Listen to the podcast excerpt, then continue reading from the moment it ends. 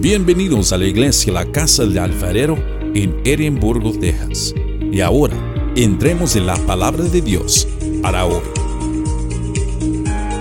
Como les digo, tenemos una oportunidad maravillosa hoy en día. Vamos a abrir nuestra mente y a- y a poner un corazón dispuesto para que la palabra de Dios caiga en esa tierra que le llamamos, que la palabra de Dios llama tierra fértil.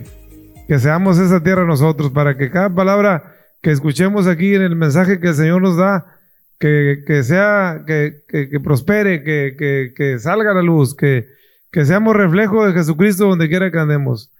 Anoche tuvimos una noche bendecida nosotros.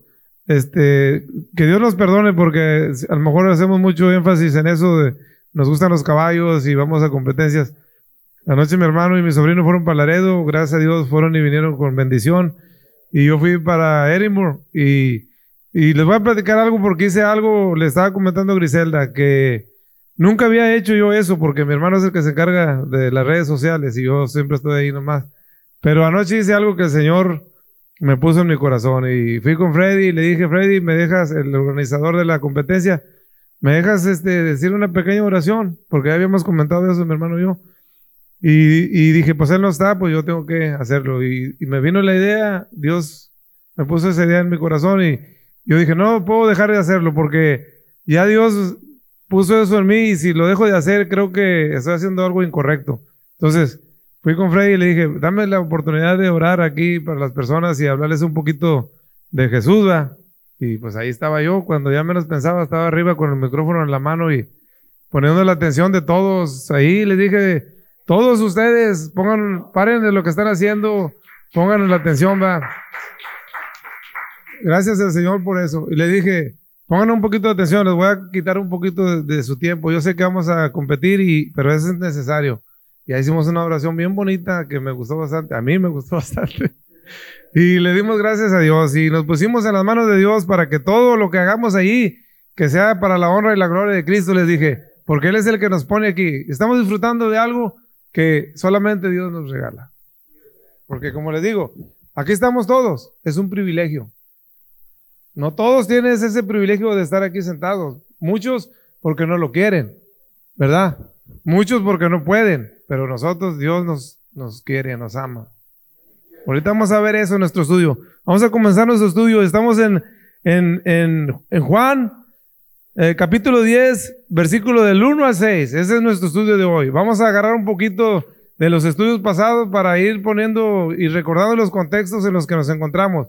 Y vamos a ir caminando porque sabemos que el, el, el Evangelio de Juan es seguido, nomás que lo pone en capítulo, capítulo para que entenderlo mejor, pero eh, es seguidito, no, no, no tiene, no, no se corta va, como una historia y luego brincas, no, nos vamos dando cuenta que, que pasa esto como, ¿se acuerdan que cuando estaba en el templo el Señor que dijo, yo soy la luz del mundo?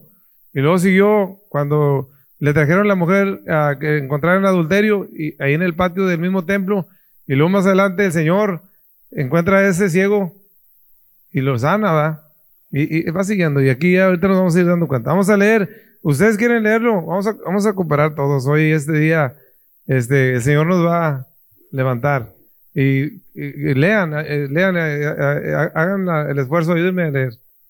Este, tú lees uno y, si nos pueden ayudar ahí, mi hermana o cualquiera de los, jóvenes, es importante y acá, acá, quien uno y uno y uno nos damos. Son poquitos. Juan, Juan 10 y comenzamos con el 1, a ver mi, mi querido Leiva.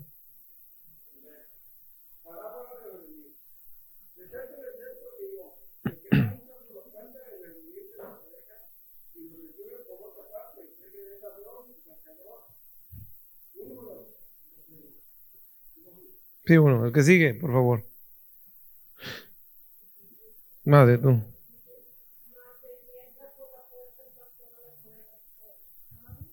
Sí, el que sigue.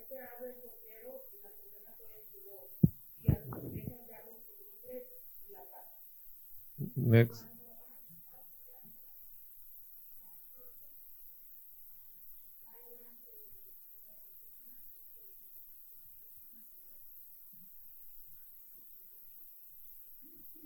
Y a su casa llama y, y sí. Eh, 5. Mas el extraño no seguirá, mas al extraño no seguirá, sino huirá de él, porque no conoce la voz de los extraños. Ok, muy bien, gracias. Luego dice el Señor que estas, estas alegorías les dijo Jesús, pero ellos no entendieron qué era lo que les quería decir. Este, siempre tenían duda. Ahorita vamos a ver qué es lo que significa alegoría, pero yo aquí en, en, estos, versículos que acabamos de leer, yo subrayé varias cosas que me, llaman la atención. Una es puerta, redil, oveja, ladrones, salteadores, pastor, portero, sus y lo propias. E, eso ahorita nos vamos a dar cuenta porque el Señor habla mucho de, estas cosas, porque se, qué significa, ¿verdad? Bueno, vamos a comenzar. Hoy nuevamente, como en los capítulos anteriores ya, que hemos ya estudiado anteriormente, el Señor Jesús nos hace una declaración tan hermosa que nos lleva a entender, conocer y comprender con toda claridad quién es nuestro Señor Jesucristo. Por medio de, las obras y por medio de, todas las maravillas que, que, el Señor vino a realizar en este mundo, porque Él con palabras decía quién era Él, pero sus obras lo sustentaban, sus obras avalaban lo que Él decía, para que no quedara duda, porque Él sabe que nosotros somos siempre tercos y a, a refutar lo que alguien dice, no, muy incrédulos. Entonces, el Señor es el Hijo de Dios, pero las obras que Él hacía daban testimonio totalmente de Él. Entonces no había duda. Tal y como Él mismo lo declara aquí, aquí en el, en el versículo 6, vamos a ir hasta atrás, dice que el Señor, el Señor está hablando en alegorías y, y, yo fui al, diccionario y dice que una alegoría es, ah, se define como un relato o imagen o cualquier obra de arte que se que use símbolo para expresar un significado oculto o escondido, típicamente político o moral. Eh, aquí está hablando de algo moral. Y cuando usa una cosa para sustituir una idea. Y luego pone un ejemplo que, como vemos nosotros en las cortes, una estatua que, que simboliza o que está haciendo un ejemplo de lo que es la justicia con una balanza, con un, acá, un palo así, con pico, y luego con los ojos vendados. La balanza, ¿qué es? Si se inclina a tu favor, pues ahí eres inocente. Si se inclina en contra, pues ya eres, culpable. Pero la, dice que la, la, la justicia ciega es justa, pues Dios es justo, por eso es su justicia. Una alegoría es diferente a una parábola. Como ya eh, lo, vimos en la explicación, la parábola es una historia, una narración, un cuento que no pretende ser creíble, sino que es portador de un mensaje oculto y donde sus protagonistas pretenden dar una enseñanza. Dice que, como cuando Jesús habla en parábolas, pues tiene algo, un mensaje oculto que te quiere mostrar, ¿verdad? Dice que cuando habla de animales se define como, como, como, como, como fábula. Y cuando es de, de personas es una parábola. Por eso cuando dices una fábula de unos animales, pues es algo, un cuento que es como ejemplo. Recordemos en el capítulo 9, capítulo anterior que vimos, cómo el Señor nos muestra una maravillosa señal o un milagro, y eso ya lo estamos, lo dijo mediante cuando le dio la vista a ese ciego de nacimiento. Y esa, esa enseñanza o esa señal nos trajo a nosotros bastante luz porque eh, eh, nos enseña que la humanidad está en una ceguera total, está hundida en una ceguera espiritual totalmente.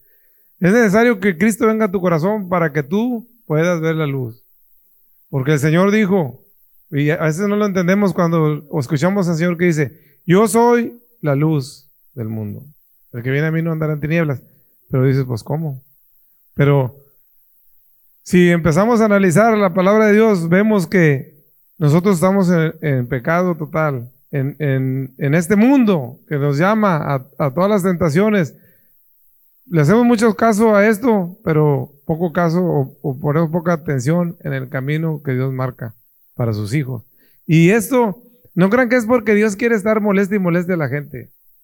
Es porque Dios no quiere que nadie se pierda. Porque el Señor dice que no quiere que nadie de nosotros se pierda. se preocupa mucho por nosotros y nosotros no entendemos eso. Nosotros nos preferimos andar en el baile, andar en la fiesta y desvelarnos y quedarnos dormidos con uno y mil pretextos. ¿Para qué? Para rechazar al Señor. Y ahí es donde está fallando, porque no ponemos en la balanza qué es lo que nos estamos jugando. No nos estamos jugando un premio mañana o esto, estamos jugando la eternidad de nuestras almas. Eso tenemos que tenerlo en claro y no, nosotros nunca jamás ponemos eso en, nuestro corazón. Como le dije, nosotros entendemos ah, cómo el ser humano camina en una total oscuridad desde que nace y la única manera de conocer la luz es a través de nuestro Señor Jesucristo, solamente a través de Él.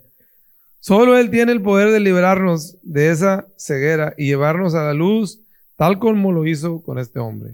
E, él dice la palabra de Dios que nunca jamás se había hecho una señal tan maravillosa como el devolverle la luz a un ciego de nacimiento. Ha habido muchas maravillas que nuestro Dios hizo a través de, los... Pero ahí dice en la palabra que esa es una de las más sobresalientes, pero no. Yo digo que hay bastantes de la... Porque después resucita Lázaro por más adelante. Pero hasta aquí es donde vamos, eso es lo que el Señor dice.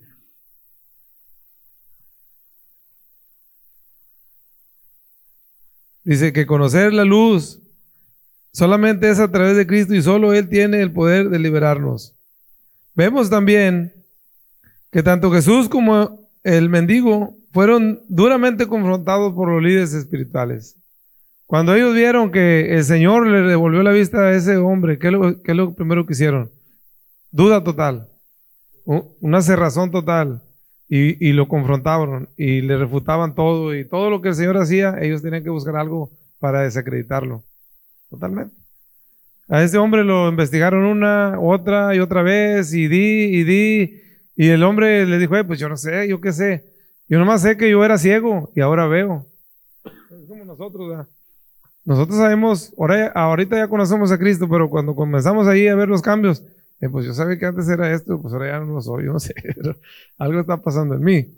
El hombre dijo, yo nomás sé que era ciego, ¿y qué? Pues yo, y es un profeta para mí, ¿verdad? Les dijo muchas cosas. Y, pues si alguien fuera pecador como ustedes dicen, creo que no podía hacer estas cosas, porque la palabra de Dios dice que el Señor no escucha a los pecadores, el Señor escucha a los que están limpios de pecado y, le alaban con todo su corazón. Entonces, no puede ser Jesús lo que ellos decían, porque ellos querían hacerlo, hacer lo que a fuerza dijera lo contrario para desacreditar al Señor, pero realmente no podía.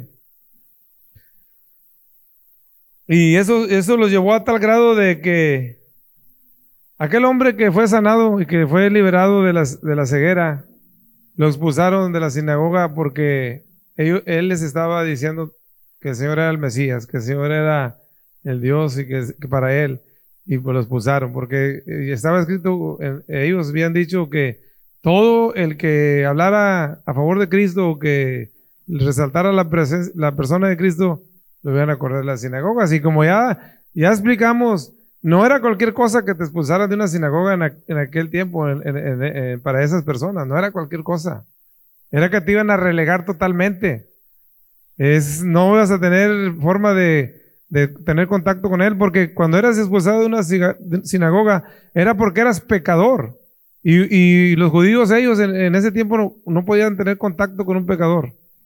Jamás. Por eso cuando Cristo vino, ¿con quién se juntaba el Señor? con todos los necesitados espiritualmente y ellos le decían, oye, mira, se junta con puros borrachos, pecadores, prostitutas y rateros. ¿Mande? Sí, bueno, pero el Señor siempre les dijo, hey, ¿quién es el que necesita el doctor? El que está enfermo. Los que están sanos, ¿para qué quieren doctor? Yo vengo a curar a los enfermos, a eso vengo. Ese es el Señor, el Señor.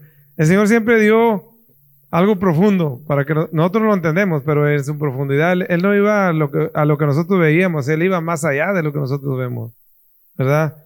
Entonces, como les digo, al Señor, a él este hombre lo expulsaron de la sinagoga y a este hombre, al Señor Jesucristo, pues intentaban matarlo, siempre, porque, por lo que hacía, porque el Señor en todo lo que hacía les estaba pegando en su orgullo interno, eh, porque ellos se creían las máximas autoridades y que tenían toda la verdad, pero el Señor Jesucristo le decía que realmente no tenían la, verdad, que estaban, estaban ciegos y en pecado. Oímos que les dijo hasta que eran hijos del diablo, ¿verdad? Que, que ellos hacían lo que el diablo hacía, porque engañaban y mentían y eran hipócritas. ¿Eh? Es, algo muy, muy duro para que ellos lo que quisieran aceptar, no podían. Su arrogancia. Y eso, esto, ah, todo eso que pasa, que nosotros rechazamos a Cristo y, que ellos lo rechazaron y que ellos ponían pretextos para todo lo que el Señor hacía y, y todo lo que el Señor les estaba presentando, eso no es otra cosa, como les dije, por, por lo que no podemos ver, porque estamos ciegos espiritualmente hablando. No vemos más que lo que queremos ver. Eso, esa es la verdad. Y, por una, y ellos estaban así por su obstinada incredulidad, por su necio corazón y por su arrogancia, por esa dureza de, no, no, no querían, no aceptaban.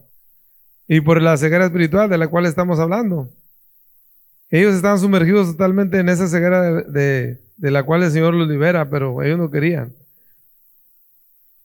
Y, como vemos ellos, en lugar de, alegrarse, ¿va? porque si ellos hubieran hecho lo, que Dios, lo que Dios manda en su palabra, tener compasión con los necesitados, ¿va? como Cristo vino y tuvo compasión de ese ciego, eh, el, ciego no le clamó al Señor, el Señor fue porque tuvo compasión de él, porque mostró su misericordia en él.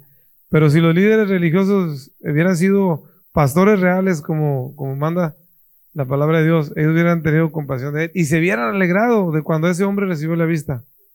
Se hubieran tenido un, gozo, mas sin embargo no, mas sin embargo fue todo lo contrario. Entonces, eh, ahí estamos viendo otro ejemplo de, su carácter moral.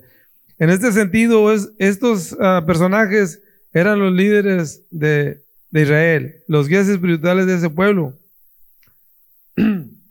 y más Jesús les mostraba su realidad como falsos y engañadores. Eso era lo que chocaba con, ellos internamente.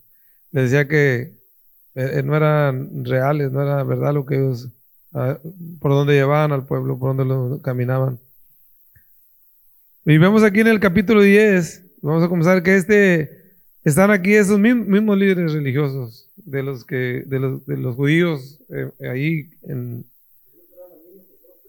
Sí, sí, pues estaban tratando de, desacreditarlo siempre y estaban tratando de ir a ver qué es lo que el Señor decía, qué hacía para ponerle peros a todo lo que él hacía.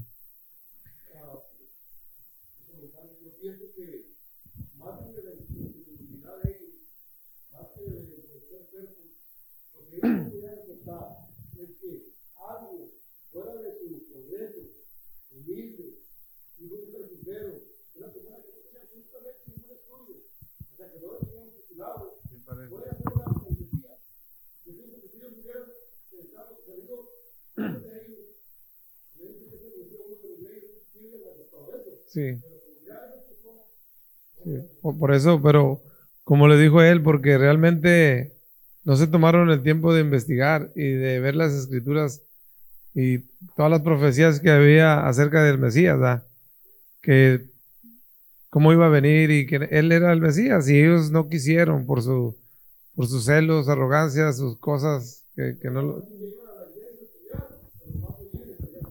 Los líderes religiosos Jesús les dijo eh, en una ocasión que eran ah, tumbas blanqueadas, por fuera presentaban una cosa, pero por dentro estaban muertos. Entonces ah, ahí está la cosa. Eh, es en este momento donde el Señor, una vez más, hace una declaración sumamente importante que a su vez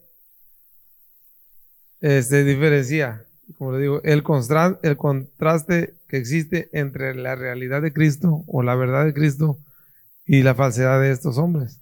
Es lo que estamos hablando. Él, les la marca muy bien y él les dice, esta es la verdad, ustedes no tienen la verdad, ustedes están haciendo esto y la verdad que Dios manda o que el Señor Jesucristo muestra es esa. Entonces, pues, no podía, ellos no quisieron cambiar realmente su forma ni arrepentirse. En, en Juan 10.1 ah, dice, Miren, dice Juan 10.1, De cierto, de cierto os digo, el que no entra por la puerta en el redil de las ovejas, sino que sube por otra parte, ese es un ladrón y salteador. Ese es un ladrón. Esta es una declaración muy correcta del Señor Jesucristo. Vemos cómo eran eh, el redil, vamos a explicar el redil, pues el redil nosotros lo conocemos como un corral. Aquí nosotros, ahí se llama redil. Pero el redil es redondo, cuadrado, como sea, y tiene nomás una puerta de entrada. En aquellos años se, se hablaba mucho de, de, ovejas, de pastores, de redil, porque el pueblo de Israel siempre fue eh, pastoreador de ovejas, Desde, desde el inicio de la... desde Abraham, era un hombre que tenía mucho ganado y todo, perdón.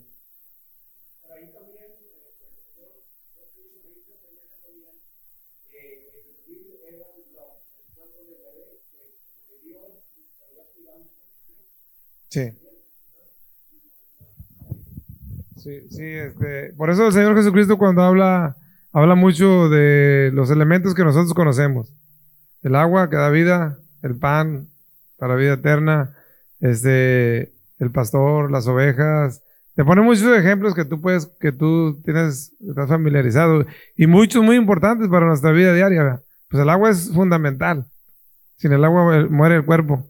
Pero sin el agua de Dios muere el espíritu. Y el pan es fundamental para nuestra alimentación. Y también nos debilita. Y si nosotros no comemos ese pan que es la palabra de Dios, vamos a estar espiritualmente muertos o débiles. es algo importante. Por eso el Señor hace mucho hincapié en esas cosas que tienen relación en nuestra vida física y nuestra vida espiritual. En, hablando del redil, pues eh, el redil es un lugar de protección. Protección para las ovejas, para los que están adentro. Y la puerta es el lugar, el acceso a ese lugar o la salida. Entonces, y cuando Cristo dice yo soy la puerta, pues ahí estás. El que está adentro, pues, no, te, preocupes, tú tienes, exacto, tienes protección. En ese redil corral se guardaban las ovejas por las noches para protegerlas del frío, de los animales hambrientos, de las personas que querían robarlas, de, muchas cosas. Es un lugar de protección. Y allí ellas están seguras, ellas no van a sufrir o tener miedo que alguien les va a hacer daño porque ellas saben que su pastor tiene cuidado de ellas. Su pastor no duerme. Muchas veces, si hay peligro, su pastor real, verdadero como Cristo pone la vida por ellas. Entonces, no va a permitir que ninguna de sus ovejas sea lastimada. Este ejemplo nos da, perdón, nos da el Señor al decir, el que no entra por la puerta, sino que sube por otro lugar, es ladrón y saltador. El que entra por la puerta, este es el pastor de las ovejas, porque él tiene la autoridad de entrar, de ir por, porque es el pastor. El pastor tenía toda la total autoridad para entrar por la única puerta que había. Ese es Cristo Jesús para nosotros hoy en día. Gracias, Miguel. Es el, frío de noche. ¿Quién me lo manda? Ok, él, es el, el, gran pastor, el que tiene la autoridad y el derecho de entrar y llamar y tomar la palabra que subrayamos, sus ovejas. Al decir sus ovejas, quiere decir que le pertenecen. Y en este caso, todos los que somos ovejas del redil de Jesucristo le pertenecemos. ¿Por qué? Porque el Señor pagó el precio por nosotros. Simple y sencillamente por eso, porque Él pagó el precio, Él tiene la autoridad de hacer de la vida de nosotros lo que Él quiera, lo que sea lo correcto para nosotros, porque nunca va a ser algo malo, Él siempre va a ser lo correcto para nosotros. Él es el Mesías prometido, el que pagó el precio por sus ovejas, de manera que le pertenecemos, como ya les dije. Los ladrones y saltadores son aquellos falsos líderes, uh, religiosos, pastores o lo que se le llame, que promueven el legalismo y la hipocresía, que desvían a los sedientos de la verdad en Cristo hacia un camino de perdición. Porque si estás engañando a la gente, si tú hablas palabra engaño, mejor no digas nada, porque tú vas a ser culpable de las almas que se pierdan. El Señor te va a mandar pedir cuentas por cada alma se pierda. Por eso dice, hay de aquel que sea piedra de tropiezo para alguien. hay que tener mucho cuidado con eso. Si no le vas a dar un buen consejo a una persona, mejor no le digas nada. También en el Antiguo Testamento, como ya les dije, encontramos cómo se usa la relación pastor-oveja para describir la relación que Dios tiene con su pueblo, hablando del pueblo de Israel, ahora nosotros también. Uh, Génesis 4.20 uh, nos, nos habla, vamos a Génesis 4.20, ayúdenme ustedes para que vamos a compartir un poquito todos. Génesis 4.20.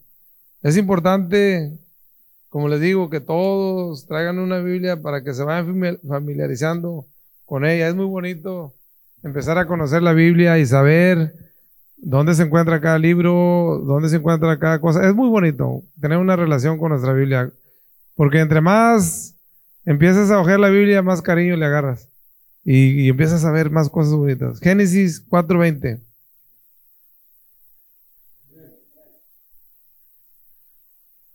Déjame, se me hace que. ¿Sí es o no? A ver, léelo por favor.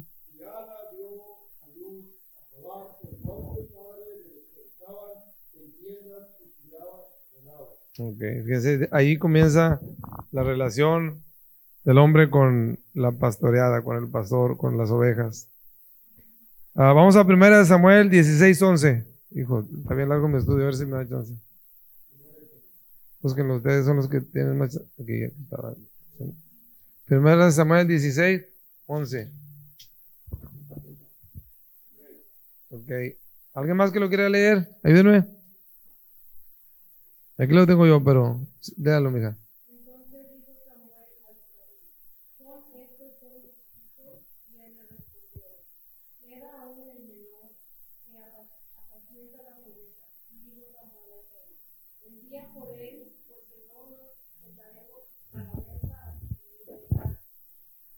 ¿Saben quién era ese pastorcito?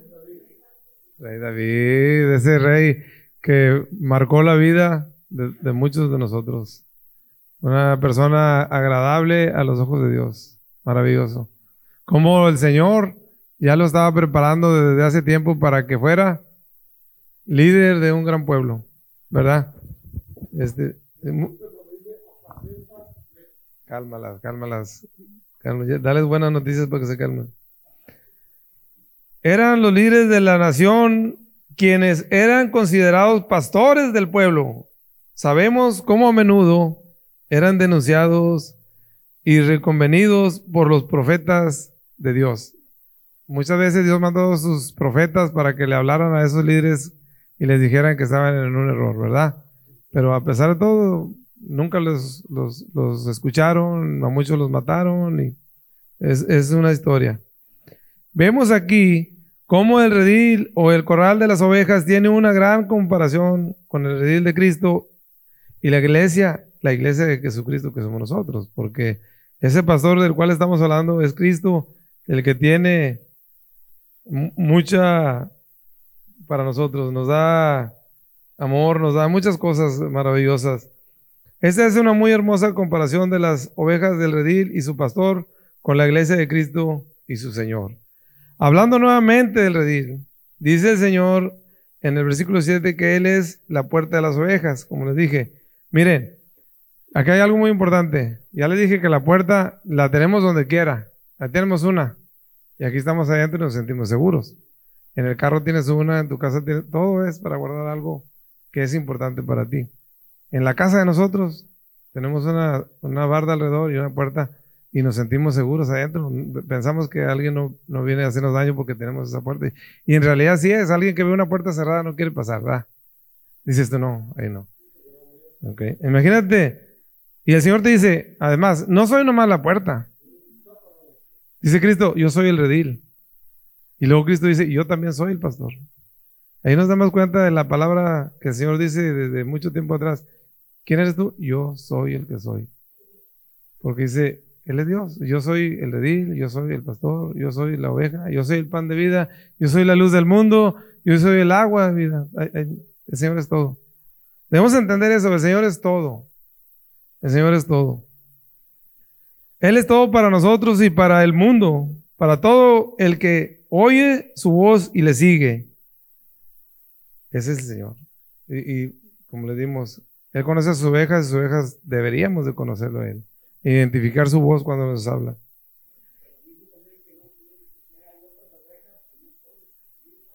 Sí.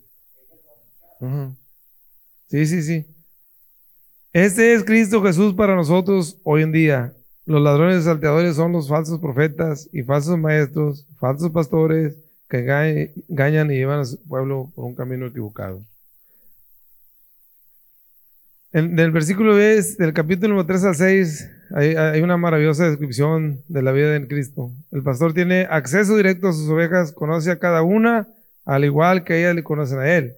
Y con solo oír su voz sabe que es el Señor el que le está hablando. Así también el Señor Jesús nos conoce a cada uno de nosotros, por nombre, por apellido, por todo. Ah, dice que nos conoce tanto porque nuestros nombres ya estaban escritos en el libro de la vida desde antes de la creación del mundo. ¿Se acuerdan esos versículos que hemos leído que dice, todo ya está escrito y, y por eso le digo, nosotros hemos sido elegidos por Dios para un propósito en la vida, solamente tenemos que poner atención cuál es nuestro propósito. Eh, Estamos aquí aprendiendo y vamos a tener que descubrir cuál es el propósito del que Dios nos tiene llamados. Porque una vida sin propósito, ¿qué es? Una vida que no sirve para nada.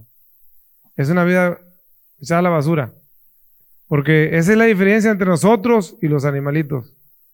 Los animales comen, se levantan, comen, se duermen, comen otra vez y es un ciclo. Mueren, pum, se acabó. No dejan huella. Nosotros somos diferentes. Nosotros tenemos el, el, el soplo de vida que Dios nos dio. Y, exacto, la inteligencia. No es gratis que Dios haya puesto parte de Él en, nos- en nosotros. Somos la corona, somos la, la- la joya de la corona de Dios, de la creación de Dios. Entonces, tenemos que hacer algo por, por- por el Señor, porque ese propósito tenemos que descubrirlo lo más pronto que se pueda para iniciar a caminar en Él. ¿Ok? ya se me pasé de donde iba, ya se me olvidó. Ok. Es una cosa maravillosa saber, saber, fíjese, saber esto, que Dios nos conoce muy bien y que además llama por nuestro nombre a cada uno de nosotros. Eso nos debe dar una gran satisfacción y una tranquilidad, porque debemos saber que hemos sido separados por Dios. Hemos sido separados por Dios y vuelvo a lo mismo, para un propósito en especial. Hay que buscarlo. Pedirle a Dios que nos dé la luz para comprender cuál es el propósito. Vemos cómo desde hace mucho tiempo atrás, a lo largo del Antiguo Testamento o el Antiguo Pacto, vemos cómo el Señor tiene esta relación pastor-oveja y es algo sorprendente y maravilloso a la vez. El amor que el Señor nos muestra como nuestro pastor, como lo que tiene, se pone de manifiesto en estos preciosos pasajes. Miren, escribí estas palabras, pero es el Salmo 23, 1, 6 y, y dice así, nomás un, ahorita lo vamos a leer, dice, el Señor es mi pastor y nada me faltará. Es una promesa. Es una promesa de Dios y Dios cumple sus promesas. Jamás, el Señor jamás, nunca jamás va a dejar de cumplir una promesa que te haya hecho a ti. Solamente tienes que ir a Él y escuchar y seguirle. Vamos a el Salmo, Salmo, eh, vamos a leerlo. Sí, tenemos todavía poquito tiempo, pero ya me lo, ya me lo- faltan como cinco hojas, pero ya me lo acabamos. 23, 1 a 6. Salmo 23, 1 a 6. Acuérdense los salmos están en la mera mitad de la Biblia. Gloria al Señor. Miren, una cosa que, estoy viendo ahí es algo bien importante que te des cuenta. A través de mi vida, a través de la vida de todos, estoy seguro que ustedes saben, abren su hielera, su refrigerador, como le llaman. Nunca jamás lo han visto vacío. O díganme si. ¿Qué dice la palabra de Dios? Él adereza mi mesa y la llena de todo. Solamente tienes que decirle gracias, Señor. ¿Qué más puedo pedir yo? Ya no te puedo pedir nada, solamente agradecerte por todo lo que haces. Miren otras maravillosas palabras que el Señor nos, nos- da a conocer. Dice, Él nos provee todo y dice también eh, estas palabras maravillosas. Dice que habitaremos en la casa del Señor por siempre.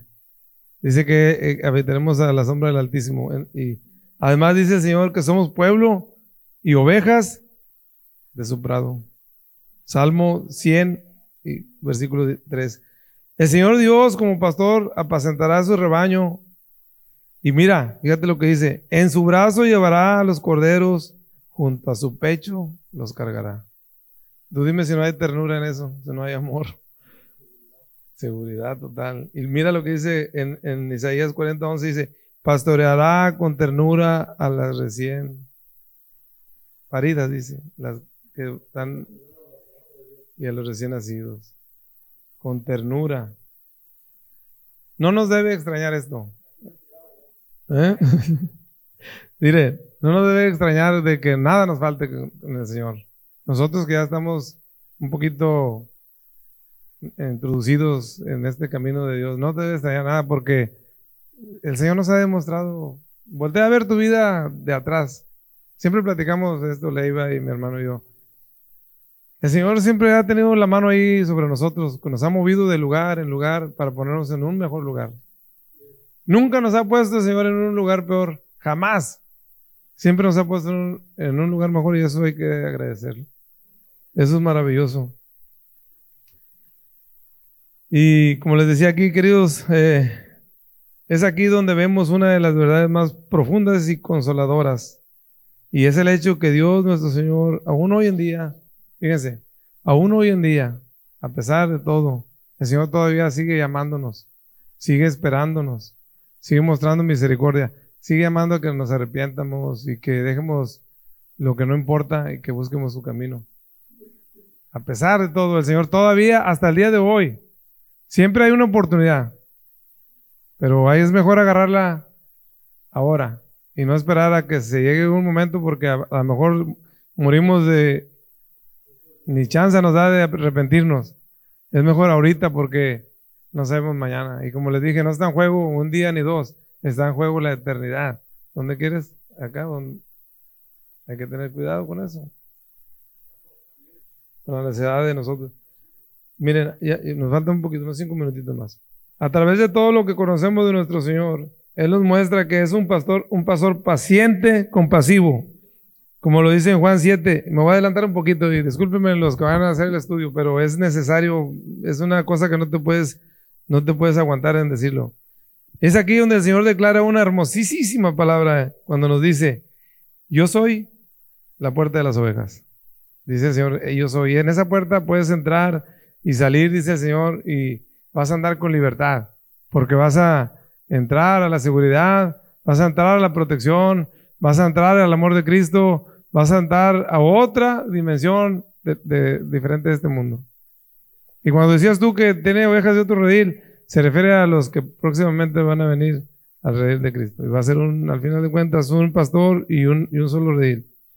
Notemos algo, el Señor no solo es la puerta de las ovejas, por donde todo el que desee la salvación debería entrar, sino que también Él es el pastor, como les dije antes, y que busca sus ovejas, y también Él es el redil. Todo, donde todo el que ahí se encuentra estará seguro, protegido por un pastor que, que solo ese pastor es el Señor Jesucristo. Ahí entraremos y seremos libres, seremos transformados, protegidos seremos ah, dirigidos, tendremos provisión y una cosa muy, muy importante que tendremos al pasar esa puerta, tendremos salvación. Que eso no lo vas a encontrar en ninguna tienda. Ninguna tienda, en ninguna parte que lo busques lo vas a encontrar, solamente en Cristo lo vas a encontrar. Él es el único que, da vida, porque el Señor es la vida misma. Vamos a terminar con esto. Y como les dije, me voy a adelantar, voy a agarrarles un poquito del próximo estudio. Ah, y, pero como les digo, no puede, no puede uno, tienes que agarrar un poquito más. A lo largo de la historia de la vida cristiana, y ese es el contraste o diferencia que existe entre el ladrón y el buen pastor. Eso lo dice el Señor en el, eh, versículo, en el versículo 10. Dice así, el ladrón solo viene para robar, matar y destruir. Esto no puede suceder ya. El, ladrón te mata espiritualmente, te mata eh, físicamente, te mata emocionalmente, te va a destruir si tú lo dejas que entre a tu vida. Esto, a través de los falsos engaños y enseñanzas, por los líderes, como les dije, por los líderes religiosos, y de eso tenemos culpa nosotros también, porque nosotros debemos leer un poquito para saber si alguien te está hablando verdad o te está hablando mentira. He visto muchas eh, personas en el Facebook, a veces soy facebookero, y veo cómo hacen cosas horribles en las iglesias, en muchas iglesias. ¿Y por qué la gente lo sigue? Porque no tiene, por su ignorancia. Exacto. Pero el Señor Jesús proclama una de las verdades más gloriosas del Evangelio. Dice el Señor, yo he venido para que tengan vida, y no nomás para que tengan vida, para que la tengan en abundancia. Gloria al Señor. Aquí el Señor se entrega en su totalidad, porque Él mismo es la vida. Por eso el Señor nos da, porque todo Él se encierra en Él mismo. Entonces, esta mañana vamos a terminar y les voy a hacer una pregunta. ¿Ustedes creen todo lo que leímos hoy? ¿En su corazón lo creen? Si lo creen en su corazón, bendito sea el Señor por eso. Porque de eso se trata. De que nosotros escuchemos la palabra de Dios, la creemos y la pongamos en práctica. Vamos a un aplauso al Señor porque hoy en este día nos, nos ha bendecido.